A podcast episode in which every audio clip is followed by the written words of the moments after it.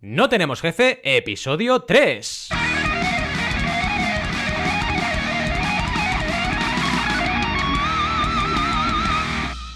Bienvenidas y bienvenidos a No Tenemos Jefe, el podcast donde hablamos de emprender con valores o de cómo hacer envíos de productos físicos sin morir en el intento. Lo que nos dé la gana, ya sabéis, podemos ir de lo más técnico a lo más banal. Si es que enviar productos físicos a los clientes es banal.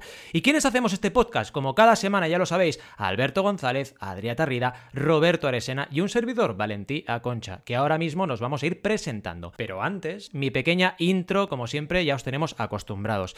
Es un tema interesante el de hoy, porque vamos a hablar de emprender con valores, que ya sabéis que es un poco el subtitular de nuestro podcast. Vamos a ir, evidentemente, trabajando sobre la marcha y viendo que van saliendo, pero una cosa que nos unía muy claramente a todos era emprender con valores. Y vamos a hablar de ello, ¿de acuerdo? ¿Por qué nos importa esto de emprender con valores? Porque al final emprendemos por pasión, emprendemos para hacer lo que nos gusta también, y los cuatro estamos en esa línea y creemos que la mayoría de emprendedores y emprendedoras que nos están escuchando es muy probable que estén en esa línea también. Es decir, no emprender porque te quedas sin trabajo, no emprender para ganar dinero, sino emprender para hacer aquello que te apasiona y sobre todo para intentar que este mundo tenga una huella tuya que es eh, fiel a lo que tú sientes, a lo que tú quieres, a lo que tú eh, pretendes que este mundo sea, ¿de acuerdo?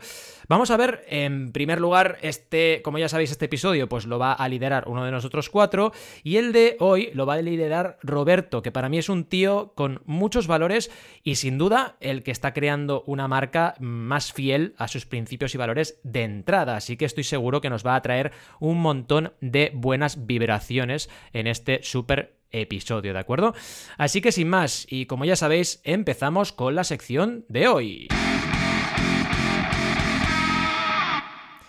Bueno, ¿qué tal Roberto? ¿Cómo estás? Bueno, ¿cómo estáis todos antes de nada? Porque si no, esto va a parecer... En primer lugar, Yo Roberto. Fenomenal, fenomenal. A tope, ¿no? Con ganas de liderar esta super sección, ¿no? sí, no sé, yo, parece que tengo bastante energía también. Y parece Bien. ya que va cogiendo ritmo la cosa, así que muy emocionado con el podcast. ¡Vamos! ¿Y qué tal, Alberto? ¿Estás por ahí al otro lado? ¿Estás vivo?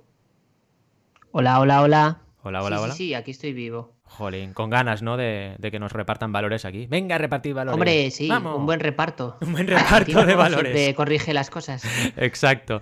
¿Y Adrià, Adrià está vivo o no? Porque sé que tiene ahí la batería descontándose minuto a minuto. Sí, sí, sí, no encuentro mi cargador, tío. Pero Bueno. bueno, en fin, que no nos pare, que no nos pare ese, ese Es detalle. que sin cargador y sin wifi, yo creo que un emprendedor o una emprendedora ya está, estamos muertos ya directamente. Es, Sí. es Podemos que- titular el, el- el programa No tenemos cargador. Mira, no tenemos cargador. Este también lo veo. podría ser un buen episodio. Me mola, me mola. El, re- el reto es grabar sin cargador ninguno. Exacto, exacto. Hostia, sería buena esa, ¿eh? Y que acabe cuando se nos acabe la batería a todos. Exacto. Eh, pues oye, maratón de batería. A ver a quién se va antes. Ostras, esta es buena, ¿eh?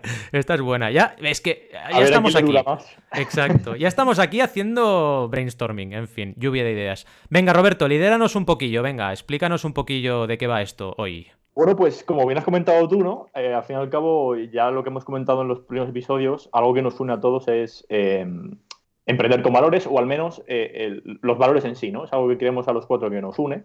Y me apetecía traer en este capítulo un poco, hablar sobre este tema que todavía no habíamos, lo habíamos pasado un poco por encima, no habíamos tocado nada, y en concreto empezar a contar eh, mi caso particular, así como hablar sobre este tema para que quede bien claro a la audiencia y, y a cómo lo vemos todos en común, e incluso debatirlo, eh, el tema de los valores y cómo cada uno lo vemos y qué implica esto y qué no, eh, incluso qué es emprender. O sea, quiero hablar un poco sobre todo esto, y, pero sobre todo retransmitir un poco la, filosofía que tenemos cada, eh, cada uno de nosotros, que creo que va a coincidir bastante, sobre qué es esto de los valores y emprender con valores, eh, qué tipo de valores pueden ser, etcétera. Así que, en, primer lugar, antes de empezar, sí que me apetecía un poco, estaba un poco antes preparar el episodio, y, y quería comentar así un poco como, como detalle eh, el origen de la palabra emprender, que bueno, viene del latín in y prendere, eh, que prendere viene en sí significaría como coger, como tomar, y esto viene a raíz del, del latín aprendere. Y lo curioso de esta primera definición, que lo, lo digo con el latín porque viene un poco de esto, es que la RAE todavía a día de hoy eh, mantiene una segunda definición de esta palabra que sí que bien indica que ya no se usa, que es como prender fuego. Emprender también puede significar como prender fuego, encender un fuego. Así que bueno, si somos un poco flipadillos como yo, lo voy a dejar aquí como un poco re- eh, pregunta retórica. Me mola, ¿eh? Eh, emprender podríamos verlo también incluso como esa chispa, ¿no? Que, que hace que nuestra cre- creatividad como creadores o, o- o como lo queramos considerarnos, nos impulsa a aventurarnos a un proyecto o a lo que fuere. Hmm. Esta chispa, para mí, creo que va más allá del valor monetario. Evidentemente es- está ahí, pero debería ir más allá. Vamos a hablar sobre ello. Lo dejamos ahí. Y quiero dejar la pregunta en sí, sobre todo, de emprender conlleva valores sí o sí. ¿Es esto siempre así? Siempre debe haber una chispa más allá de, valor monetario. Y bueno, en mi caso, me gustaría empezar un poco a hablar de, bueno, de cómo surge Usman, que es la marca que hemos dicho que, que estamos eh, ahora mismo luchando para sacar adelante. Y en concreto yo eh, hace, eh, va a ser justo más de un año ahora mismo, em, bueno, un día decidí, yo tenía muchísima curiosidad por, por, por, el veganismo, o sea, era algo que al principio es muy curioso, pero ya era un hater increíble del veganismo. Hmm. Y un día me di cuenta, ¿por, por qué eres tan hater? O sea, no lo entiendo. O sea, aquí hay algo más. Si eres tan hater es porque en el fondo aquí hay algo que te está, dan- te está dando cuenta tú que, que, que- que te da curiosidad o que ves que estás haciendo mal, ¿no? Y bueno, como ya creo que dije en los primeros episodios, yo soy una persona que, que, bueno, que me gusta mucho y una de las cosas que más me define es la libertad. O sea, es algo que para mí defiendo ante todo y lo que creo a muerte, digámoslo así. Eh, es uno de mis valores principales que me como persona. de- la libertad para mí está por encima de todo. Y claro, cuando me quito la venda y descubro que al fin y al cabo, si tanto amo libertad, soy un poco hipócrita, ¿no? Por el tema de, de, claro, estoy, amo la libertad, la defiendo a muerte, pero a los animales no libertad. Entonces, a partir de ahí es cuando surge una curiosidad en mí, empiezo a investigar más sobre esto. Eh, hay de decir que todo esto a mí, a mí me influyó mucho por, eh, por Joan Boluda, que creo que Mm. todos aquí lo conocemos, y empecé a escuchar el, el podcast de ellos. Y bueno, gracias a, a ellos, al final yo, escuchando, escuchando, eh, bueno, pues me hice vegano. Y a la vez, justo a la vez, es curioso, pero yo eh, ya sí que quería, em, se me surgió la necesidad de que yo quería una mochila de, de estilo, una mochila de diseño, y, no quer- y quería que fuese sostenible con el medio ambiente, quería que aportase algo, a- algo, algo bueno, ¿no? que tuviese un, un output positivo. Y una cosa que yo sí que tenía claro, justo fue el, el momento exacto, es que quería que fuese eh, de materiales eh, sostenibles ecológicos, y justo como estaba, acaba de ser vegano, quería que esa mochila, además, eh, evidentemente, no tuviese nada de animales. Y claro, sí que consideraba que no había una solución, al menos factible en ese momento, para lo que es el cuero en sí, eh, y que esté hecho de materiales sostenibles y no matando animales ni arrancándole la piel.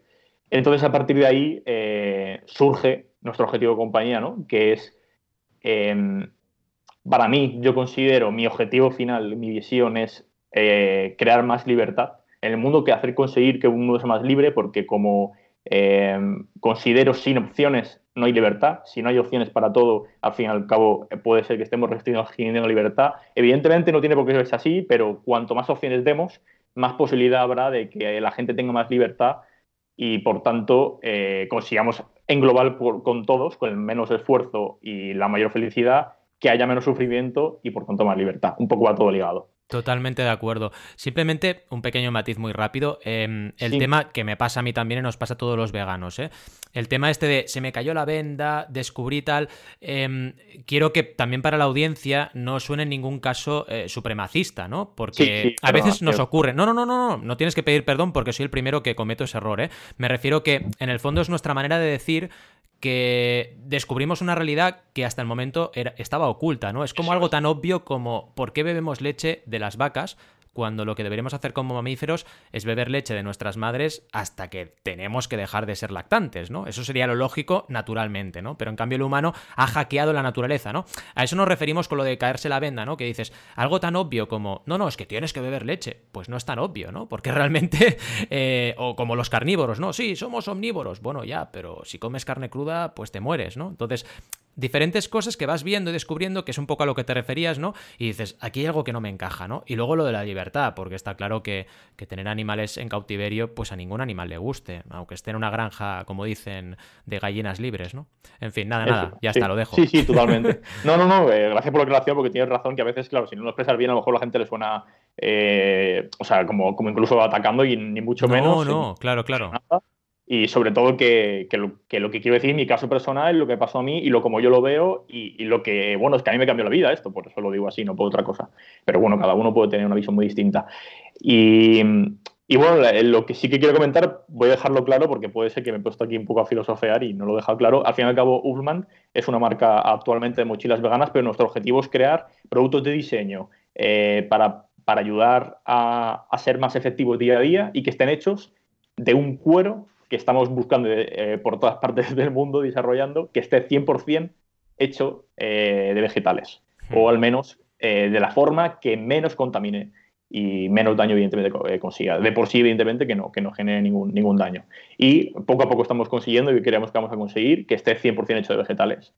Eh, y bueno, ese es un poco su objetivo, ¿no? A partir de este material, poder crear esas so- soluciones alternativas sostenibles para que todo el mundo pueda tener acceder a esto, a, a este tipo de productos de diseño funcionales y, y que te puedan ayudar a pues eh, llevar tus herramientas del día a día eh, para trabajar. Aquí, si me permite, Roberto, diría una cosa, ¿no? Que yo también, siendo vegano, como ya comentamos en el primer día, yo creo que la manera que vamos a conseguir que el mundo reaccione y que, que se dé cuenta que no hace falta ma- matar animales es a- haciendo un- unos productos que realmente sean superiores, ¿no? A los actuales de piel Exacto. y, y es lo que estás intentando tú. Y entonces, cuando la gente se dé cuenta, ostras, no hace falta matar un animal para tener algo de una calidad increíble, pues, pues, pues no hace, vamos, ¿para qué, no? ¿Para qué vas a matar a ese animal? Y también lo que quería comentar es, es una cosa que me, que me gusta mucho, que escuché de, de- luego lo voy a contar un poco más con detalle, pero que escuché de, de la competencia cervecera, que es que si quieres salvar al mundo tienes que ah, montar una fiesta mejor que la que las- los están destruyendo, ¿no? Eh, Mm. Y entonces aquí ah, bueno. ese, eh, creo que estás haciéndolo súper bien, buscando ese material, buscando eso, esa superioridad, ¿no? De, de ese material. Justo, y Totalmente. sobre, y- y sobre todo porque, perdona que, que el, el detalle de, de incluso, o sea, demostrar que, que es posible y que, que no tiene por qué no, que ser peor en materiales, ni peor calidad, ni mucho menos. O sea, no tiene nada que ver. Y demostrarlo, ¿no? exacto. Es un poco el objetivo. Que Que no, aquí- no hay que tomar un compromiso para, para, o sea, ¿no? para no tener piel, sino que, que Mm. realmente hay una, una manera mejor de hacerlo. Exactamente. Que aquí Eh, nada una- más. una- Sí, perdón, Alberto, Alberto, di, di. No, i- iba a comentar, no sé si me adelanto a la estructura del programa, pero eh, te- tengo una curiosidad, eh, Roberto. Sí, dime. Eh, ¿cómo, cómo haces para buscar un equilibrio entre, eh, digamos, el coste, o sea, lo que quiero decir, el coste de, de I más D, de buscar ese material, en tu caso y en el caso de otras compañías que intentan eh, pues darle un poco la vuelta al mercado, ¿no? Eh, ¿Cómo haces para que no le repercuta al comprador?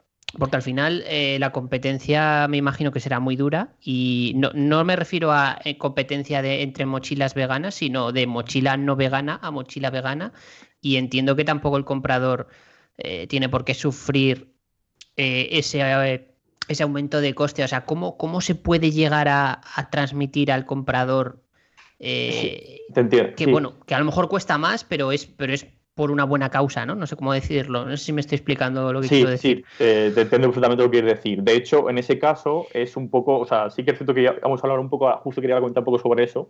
En nuestro Vale. caso, lo que intentamos hacer y lo que queremos hacer al principio eh, es cierto que, claro, eh, toda esta ética ya no solo va incluso de los materiales, sino de cómo fabricamos esto. Entonces, cómo fabricamos esto también implica una mano de obra de calidad, ética responsable, etcétera, que eh, evidentemente va a repercu- repercutir que no te va a costar lo mismo una de nuestras mochilas con una mochila eh, normal, ¿no? Que puede costar a lo mejor 50 30 euros, más o menos, incluso.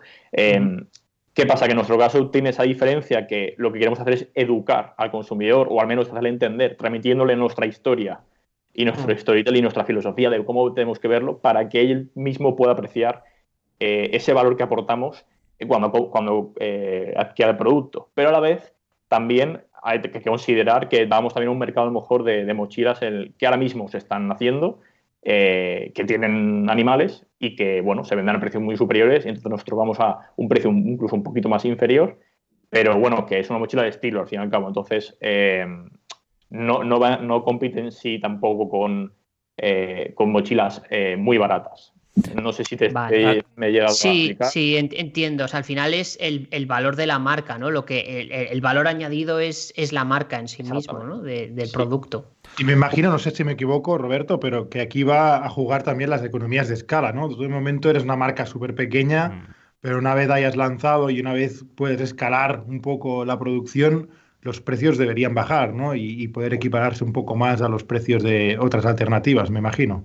Exactamente, esa es la idea. Y al fin y al cabo, como mismo estoy diciendo, eh, sin opciones de la libertad, un poco el objetivo es, eh, evidentemente, menospreciar el producto, porque creo que tampoco se puede poner a un precio que no, de por sí el producto no, no, lo vale ni, ni fabricándolo normal, pero sí que intentar conseguir que sea lo más accesible posible. Así que, evidentemente, la economía de escala juega un, papel importante aquí.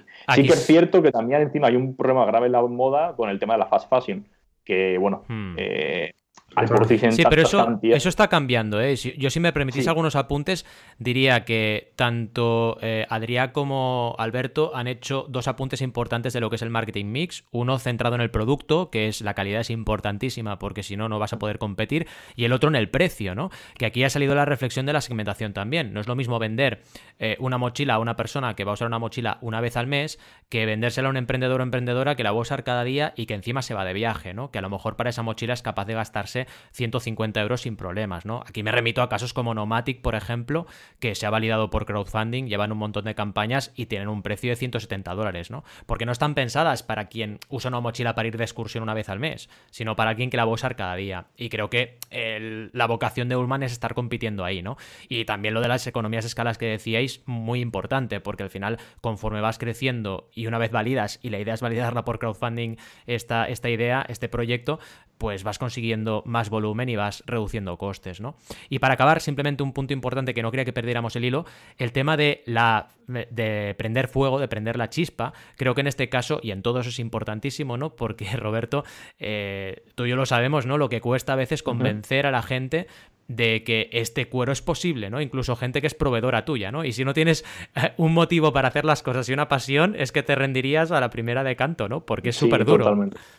Totalmente, totalmente. Y, sobre todo que, vamos, de hecho, o sea, mi principal motivo es ese. O sea, honestamente, evidentemente el monetario tiene que existir porque si no puede sobrevivir, seamos realistas, no vamos a mentir, vamos a hablar aquí de humo, pero eh, sí que em, mi principal motivo es ese, es el valor que creo que tengo la suerte de, que al menos lo tengo muy utilizado conmigo y me gusta mucho luchar, luchar por eso. O sea, esa es una cosa que me indigna mucho, ¿no?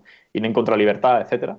Entonces es algo que me motiva mucho, como tú has dicho, a enfrentarte todos los días con gente que, bueno, prácticamente se mofa de, tu producto, de, que estás haciendo cosas que no tienen ningún sentido, que, tienes que matar animales sí o sí, que este material no sirve nada, etcétera, un como has comentado tú. Pero bueno, sin, sin si queréis meterme tanto en, mi, en mi libro, que no quiero hablar mucho sobre eso tampoco, eh, me gustaría añadir esto, o sea, contar todo esto del, de emprender con valores y un poco lo que significa para mí, que creo que más o menos lo he dejado claro, e hilarlo un poco con un libro que me gusta muchísimo, eh, que para mí, eh, si alguno lo habéis leído, lo recomiendo si os apetece un poco aprender o leer perdón, un poco sobre, sobre branding, y se llama The Food Cookie Principle de Bernadette Jiwa.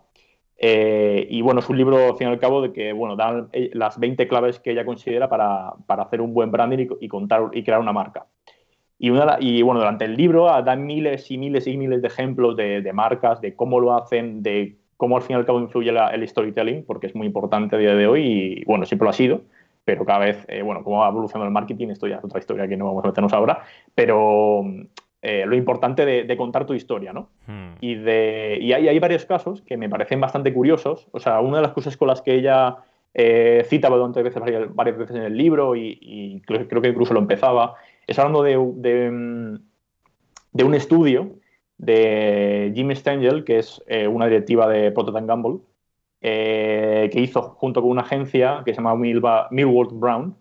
Y bueno, detectaron que de todas las 50 compañías que habían tenido un crecimiento anual mm, a lo bestia eh, durante los años 2000, todas, todas ellas tenían una relación muy, muy intensa con los clientes, principalmente llena de valores que es algo que, evidentemente quería relacionar con, todo esto, ¿no? Que una cosa que destacaba mucho es que todas tenían muchos valores, empezando por Disney, que el propio Walt Disney decía que él no estaba ahí solo por el dinero, sino también por eh, porque quería crear un mundo de amor, un mundo de ideal para los niños, o bueno, compañías como Apple, Google, que todas tienen al fin y al cabo unos valores que retransmiten al propio eh, consumidor y que también quería relacionar un poco esto lo importante, ¿no? De emprendes con valores y al fin y al cabo es muy también interesante contarlo a, los, eh, a, tus consumidores, a, tus potenciales clientes. Exacto, si no comunicas no existes, ¿no? Y qué importante, una vez más, el tema de la chispa, porque eso te permite, primero, ser fiel a tus valores y aguantarla, ¿no? Porque, por ejemplo, Apple es un ejemplo también, es una marca con una serie de principios y valores muy claros y muy definidos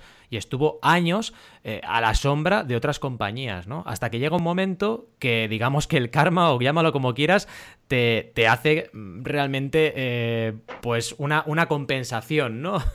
por todo lo que, lo que te has esforzado y todo lo que has mm, sido coherente con tus valores iniciales, ¿no? Está claro, en mi opinión también, que cada vez más muchos inversores, business angels, etcétera, no van a invertir en empresas que no tengan esos valores, ¿no? Mm. lo que buscan es oportunidades en el espacio que ellos se sienten cómodos. Y todo está siendo cada vez más mainstream, ¿no? El, el hecho de ser, por ejemplo, el veganismo o incluso la sostenibilidad, etcétera, etcétera, ¿no? Entonces, pues es súper importante también cuando empezamos a emprender, si queremos esa inversión, tenerlo muy claro desde el principio, no mm. solo por la inversión, evidentemente, ¿no? Pero que va a ser un factor que va a jugar seguro.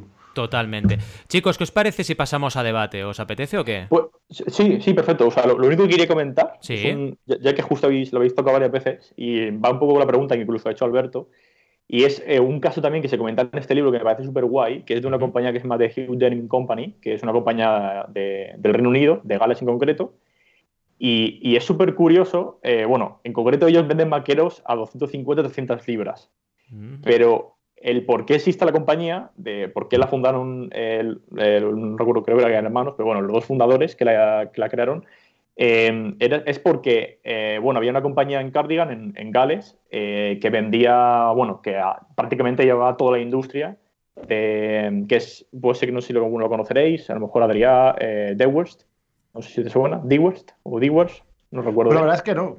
Bueno, eh, bueno, pues una compañía que muy. Yo tampoco la conocía, la verdad. O sea, la, conocí en el libro, ¿eh? Em, y bueno, tenía casi toda su, industria de cardigan de, ahí en Gales. Eh, era prácticamente producir vaqueros. ¿Qué pasó? Que al fin y al cabo cogió y se movió toda su producción a China hmm. y a Taiwán, otros países, no recuerdo bien. Y claro, pues eh, el empleo de la ciudad se fue al garete. Y estos dos, estos dos fundadores cogieron y, fuera del dinero dijeron, nosotros queremos volver a, o sea, queremos volver a crear toda esa industria aquí. Y a partir de ahí crearon esta marca y es curioso como cuentan en una mini entrevista de que ellos mismos eh, sabían que querían traerla y era su principal objetivo al fin y al cabo, crear trabajo y que, y que se volviese a esa industria, a su ciudad natal y sobre todo sabían que tenían que saber tanto con, eh, vender, eh, hacer los mejores vaqueros del mundo y al mismo tiempo con, ser los mejores contando su historia. Sabían que ambas cosas iban muy ligadas. Totalmente, sí, es que te quería comentar esto, ¿no? Que tenías en la escaleta también el tema del storytelling y considero mm. que es súper importante y has sacado este punto y es básico para mí. Es decir, vale, emprende con valores, pero cuéntalo, porque si no lo cuentas, la gente no va a poder valorarlo y por lo tanto no vas a poder tener ese éxito que te mereces por estar siendo coherente con tus valores, ¿no? Totalmente. Mm. Total. Sí, y, sobre todo ya, ya voy al, al debate, ¿eh? no, no, quiero hablar más, que solo estoy, estoy pensando No, no, no, no, has hecho bien, sí, sí. Es eh, ya lanzar la pregunta de, eh, primero, ¿qué entendéis vosotros por valores? Y al fin y al cabo, tener un poco en cuenta de qué, qué, pueden ser, qué, pueden ser, valores, porque es que son mil cosas las que pueden ser valores, incluso cualquier objetivo mismo de, de, de por qué lanzas algo es un valor en sí, ¿no? Hmm. Y bueno, que contéis un poco vosotros cómo, cómo consideráis esto y, ya, ya me callo. Pues venga, vamos al debate. Venga, y somos suaves ¿eh? con la música. Vamos a por ello. Pues oye, eh, Alberto, si quieres, venga, empieza tú, ¿no? ¿Qué es para ti emprender con valores? Vale, uh, uf, es una pregunta bastante jodida. A ver, eh, os diré atacando a 15 tres veganos contra ti, madre mía, que es Alberto.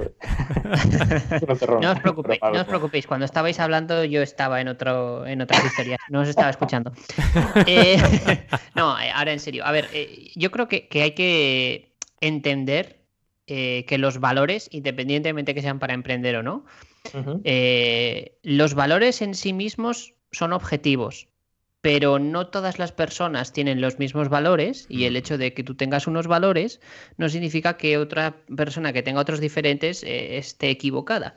Cada persona tiene unos valores diferentes, ¿no? Entonces, es complicado porque no existe una forma de decir eh, esta es la forma correcta de emprender con valores en el caso de emprender, ¿vale? Me voy a meter ahí por no meterme en el jardín de educar a, niños con valores, ¿vale? No me voy a meter en ese tema. Eh, el tema de emprender con valores creo que es complicado, ¿vale? en los últimos años ha habido un boom eh, por ejemplo, con el tema de los ODS, los Objetivos de Desarrollo Sostenibles, mm. muchas empresas han, intentado ponerse el logotipo de los ODS como forma de representar que tienen valores y demás, pero yo creo que al final eso es un error. Es decir, no digo que los ODS estén mal, simplemente digo que no deberías de utilizar los valores que te está transmitiendo alguien y darlos por buenos simplemente porque el resto lo hace. Yo creo que aquí eh, forma parte de cada uno el decir, a ver, qué es lo que quiero transmitir y cuáles son mis valores, que puede que no sean los correctos para muchas personas, que estamos siempre hablando de proyectos ah, sostenibles y demás, pero eh, puede perfectamente ser tu valor, eh, quiero montar un negocio para ganar millones de euros y, explotar a mm. los trabajadores porque mi valor eh, que aporto es, ser un tirano y para mí eso es lo correcto. Y hay gente que lo verá así y, lo tendrá que hacer así. Y bueno, en principio no es ilegal hacerlo así. Entonces, eh, quiero decir, dentro de lo que es la legalidad, si tú estás haciendo eso, nadie te puede decir nada, ¿no? Entonces, lo que quiero decir es, sin que suena que estoy defendiendo a la gente que, hace cosas eh, incorrectas, eh, que es un tema peliagudo. Hmm. porque al final cada uno eh, intenta transmitir lo que, lo que considera correcto hacia la sociedad. Si me preguntas a mí, perdonad que me estoy ahí yendo por la no, Si me preguntas a mí, eh, ¿qué es emprender con valores? Ah, para mí emprender con valores sería crear una empresa o una herramienta, un proyecto, o como queréis llamarlo. Al final, empresa no deja de ser una, una herramienta eh, que me permita aportar algo a la sociedad o aportar algo a personas que tengan un impacto en la sociedad, ya sea con un producto, con un servicio o con cualquier cosa, ¿vale? Puede, puede ser cualquier cosa, quiero decir, eh, no tiene por qué ser eh, crear Facebook o crear una aplicación móvil. o sea, eso al final no deja de ser herramientas, ¿no? Hay que buscar primero cuál quieres que sea tu impacto en la sociedad.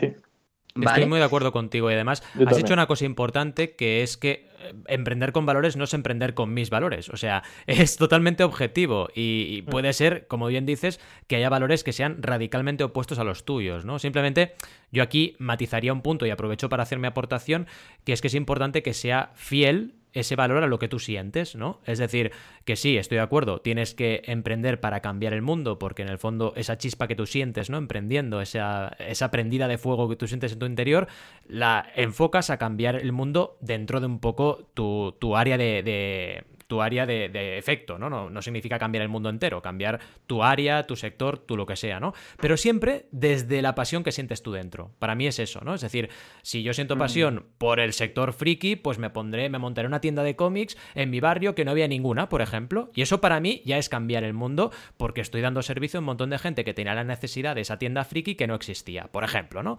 Y ese, esa pasión que sientes es lo que da sentido a todo, vaya, es lo que pienso, ¿no?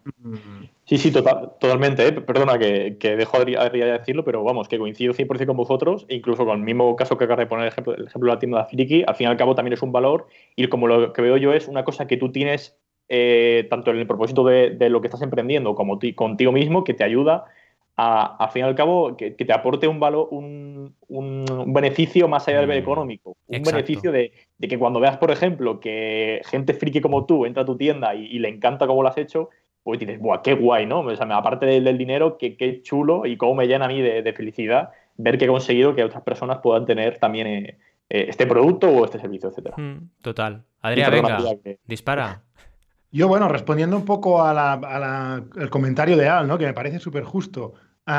estando en 2020, como estamos, evidentemente, ah, pues ah, yo creo que la sociedad se está moviendo hacia una dirección muy clara, ¿no? Y, realmente alguien que emprendiera esclavizando a gente y cargándose al, ambiente, pues lo va a tener chungo, la verdad. Para totalmente, encontrar, Para encontrar, para encontrar inversión, para encontrar incluso clientes, ¿no? Ah, entonces, pues bueno, pues, pues a eso me refería un poco, ¿no? Cuando, cuando he dicho lo que he dicho antes.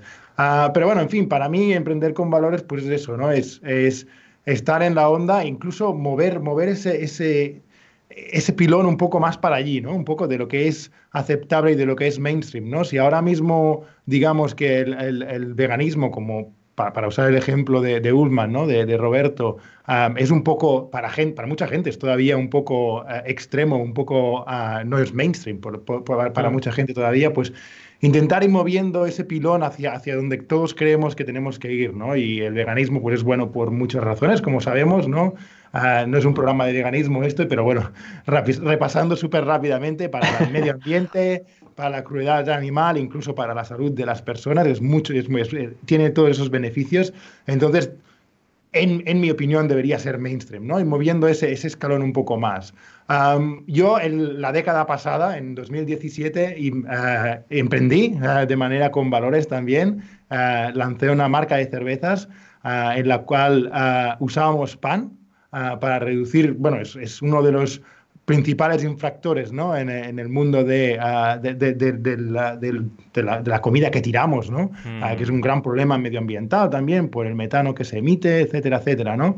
Pues es uno de los principales infractores, el segundo más grande en UK después de las patatas, el pan.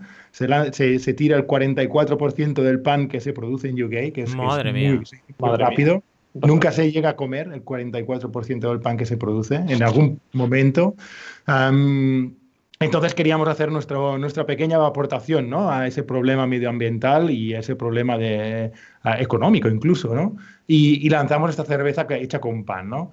Y para mí también yo, yo quería lanzar otra, otra, otra piedra para que respondáis vosotros, que para mí otra, otra manera de emprender con valores es emprender con mucha transparencia, ¿no? Yo creo que también es una, una tendencia que estamos viendo ya de gente que cada vez explica mejor lo que está haciendo y lo va documentando y lo va enseñando y yo creo que tiene muchas ventajas, ¿no? Desde la transparencia de que otra gente pueda aprender de lo que tú estás haciendo ¿no? y que vea ah, dónde te equivocas y dónde lo estás haciendo bien, pues hasta ser eso, ¿no? Eh, ser muy clarito en qué te estás gastando el dinero que te está confiando la gente ¿no? cuando compra tus productos o servicios. No sé qué pensáis del tema transparencia como valor para emprender. Para mí es fundamental y además, mira, para incluir un poco también, porque sí que es verdad que se ha hablado mucho de veganismo, ¿no? Para incluir a Alberto en, en algo que nos une y nos une de hecho a los cuatro, que es el crowdfunding. Fijaos una cosita. Yo esta semana he leído, eh, y también Adrián ha leído eh, una frase muy bonita que decía lo siguiente, eh, es triste pedir,